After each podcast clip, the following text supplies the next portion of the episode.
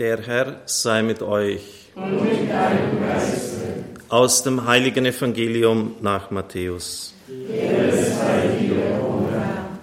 In jener Zeit sprach Jesus, Kommt alle zu mir, die ihr euch plagt und schwere Lasten zu tragen habt. Ich werde euch Ruhe verschaffen.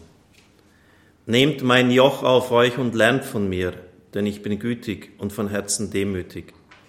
So werdet ihr Ruhe finden für eure Seele, denn mein Joch drückt nicht und meine Last ist leicht. Evangelium unseres Herrn Jesus Christus. Lob sei dir, Christus.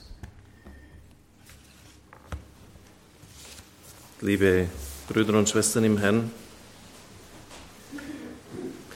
im Evangelium des heutigen Tages auf das Herz Jesu Gedenken ausgerichtet, ist eine Einladung ausgesprochen.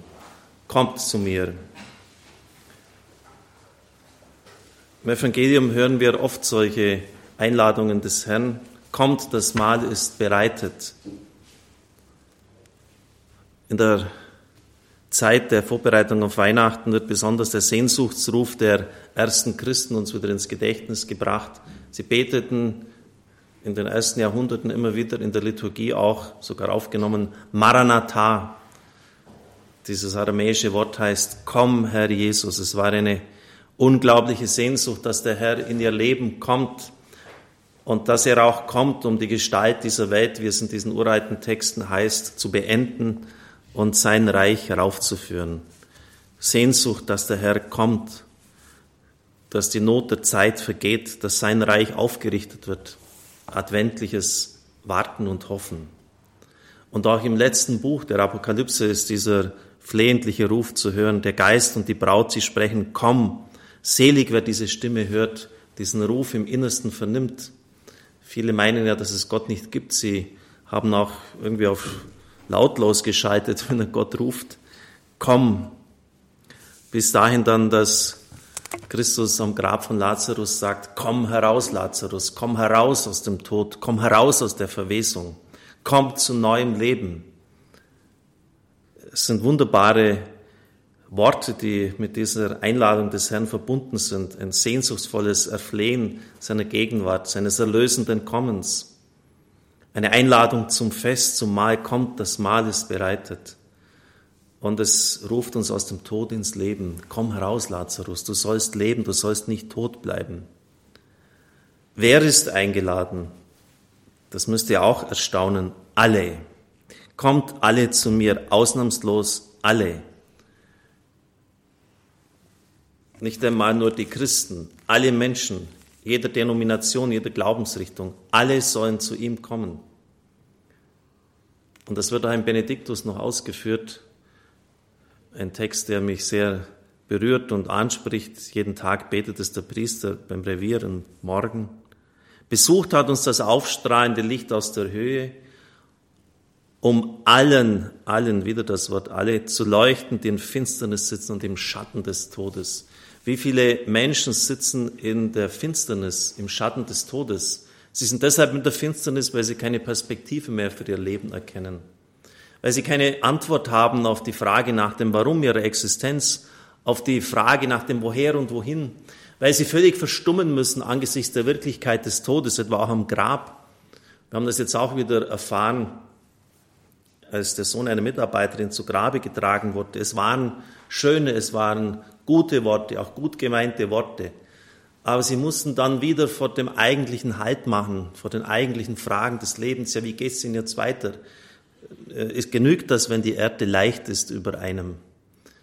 Ich werde das nie vergessen, weil wir halt in Augsburg als Kaplan viel mit Beerdigungen zu tun hatten und oft war Stau in der Stadt.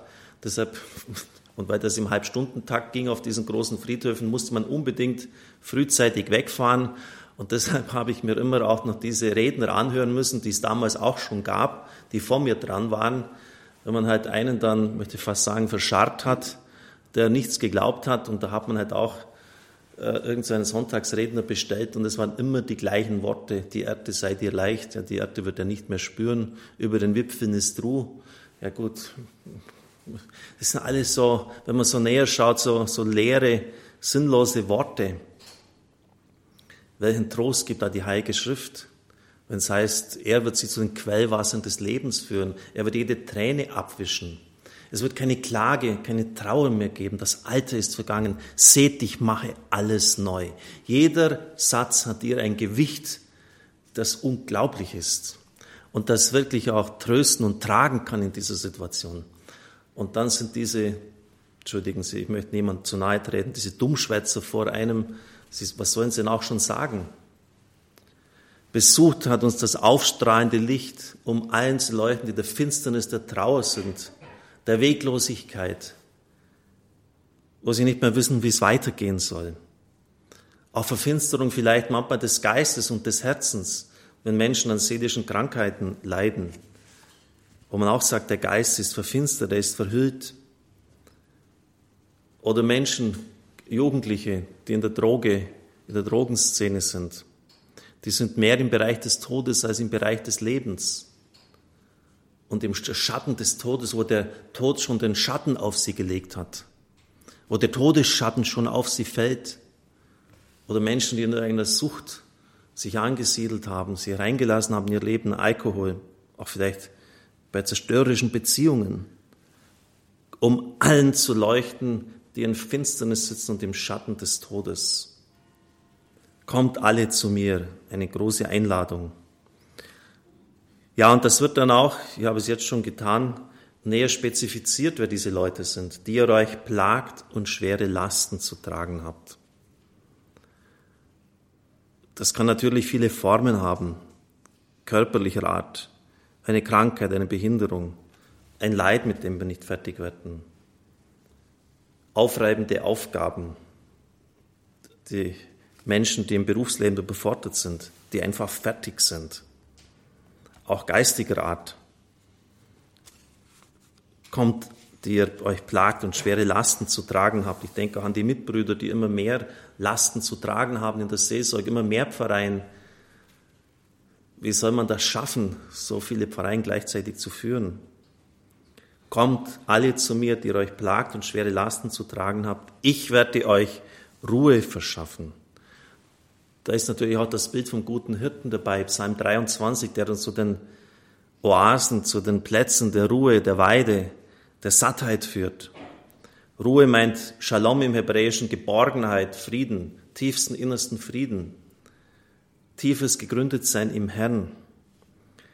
Und es schwingt vom Wort her auch schon die ewige Ruhe hier mit, also die ewige Glückseligkeit bei Gott, die jetzt angeldhaft schon uns geschenkt und enthalten ist. Kommt! Das gilt jetzt dann auch für diesen Gottesdienst mit diesen Gebeten um Heilung und ich kann Ihnen, ohne jetzt mich da wichtig zu machen, nur sagen, dass es ganz wichtig ist, weil wir jetzt in den freudenreichen Geheimnissen die Empfängnis, die Schwangerschaft, die Geburt, die Kindheit, die frühe Kindheit und die Pubertät durchbeten werden. Und da dürfte es fast keinen geben, der hier völlig unbeschadet durchgekommen ist. Das gehört einfach zum Leben offensichtlich dazu. Es gibt einfach Verletzungen, Traumata, für die man oft auch gar nichts kann. Ich denke nur an Frauen, die ihr Kind ins Krankenhaus geben müssen, weil es einfach medizinische Versorgung braucht. Stellen Sie sich das mal aus der Sicht des Kindes vor, aus der Erlebniswelt des Kindes, wenn es da längere Zeit auf einem Brutkasten sein muss. Das Kind hört nicht mehr die vertraute Stimme der Mutter, nicht mehr die Wärme ihrer Haut, es ist die Brust nicht mehr da, an der es saugt. Es ist nicht mehr ihre Ansprache da. Es spürt nicht mehr den Puls der Mutter. Es ist einfach nur so ein Brutkasten da. Das ist eine absolut traumatische Erfahrung. Und früher war man noch so, dass man gesagt hat, die Mütter dürfen nicht ins Krankenhaus. Heute hat man wenigstens diesen Wahnsinn abgestellt. Aber das sind einfach so, so Dinge, wo dann Menschen irgendwie gefühlskalt sind oder wirklich distanziertes Verhältnis zur Mutter und wissen gar nicht, was da los war. Nur einmal ein Beispiel, sondern man kann vieles andere jetzt auch benennen und ins, ins Wort bringen. Und die schöne Botschaft möchte ich Ihnen schon jetzt vorab sagen. Das war ein Wort, das mich unglaublich getragen hat und wo ich zutiefst weiß, dass es wahr ist, von Milton Erickson. Das ist der bedeutendste, einer der bedeutendsten Psychologen des letzten Jahrhunderts. Und er hat einmal gesagt, es ist nie zu spät, eine glückliche Kindheit gehabt zu haben. Das ist schon eine unglaubliche Provokation. Er hat es rein aus psychologischer Sicht gesagt. Es ist nie zu spät, eine glückliche Kindheit gehabt zu haben. Weil er natürlich auch durch seine Ausbildung, sein Studium gelernt hat, ja, wie man mit psychischen Belastungen umgeht, wie man sie auch auflösen kann. Das ist natürlich kein Spaziergang und das kann ganz schön schwer sein und das kann auch manchmal Jahre dauern, aber es ist möglich. Ich habe es an mir selber erlebt und an anderen Menschen auch. Es ist möglich und vom Glauben her zweimal möglich, weil Gott über der Zeit steht, weil er Anfang, Mitte und Ende ist, weil er Alpha und Omega ist, der Erste und der Letzte, der, der war, der ist und der kommen wird.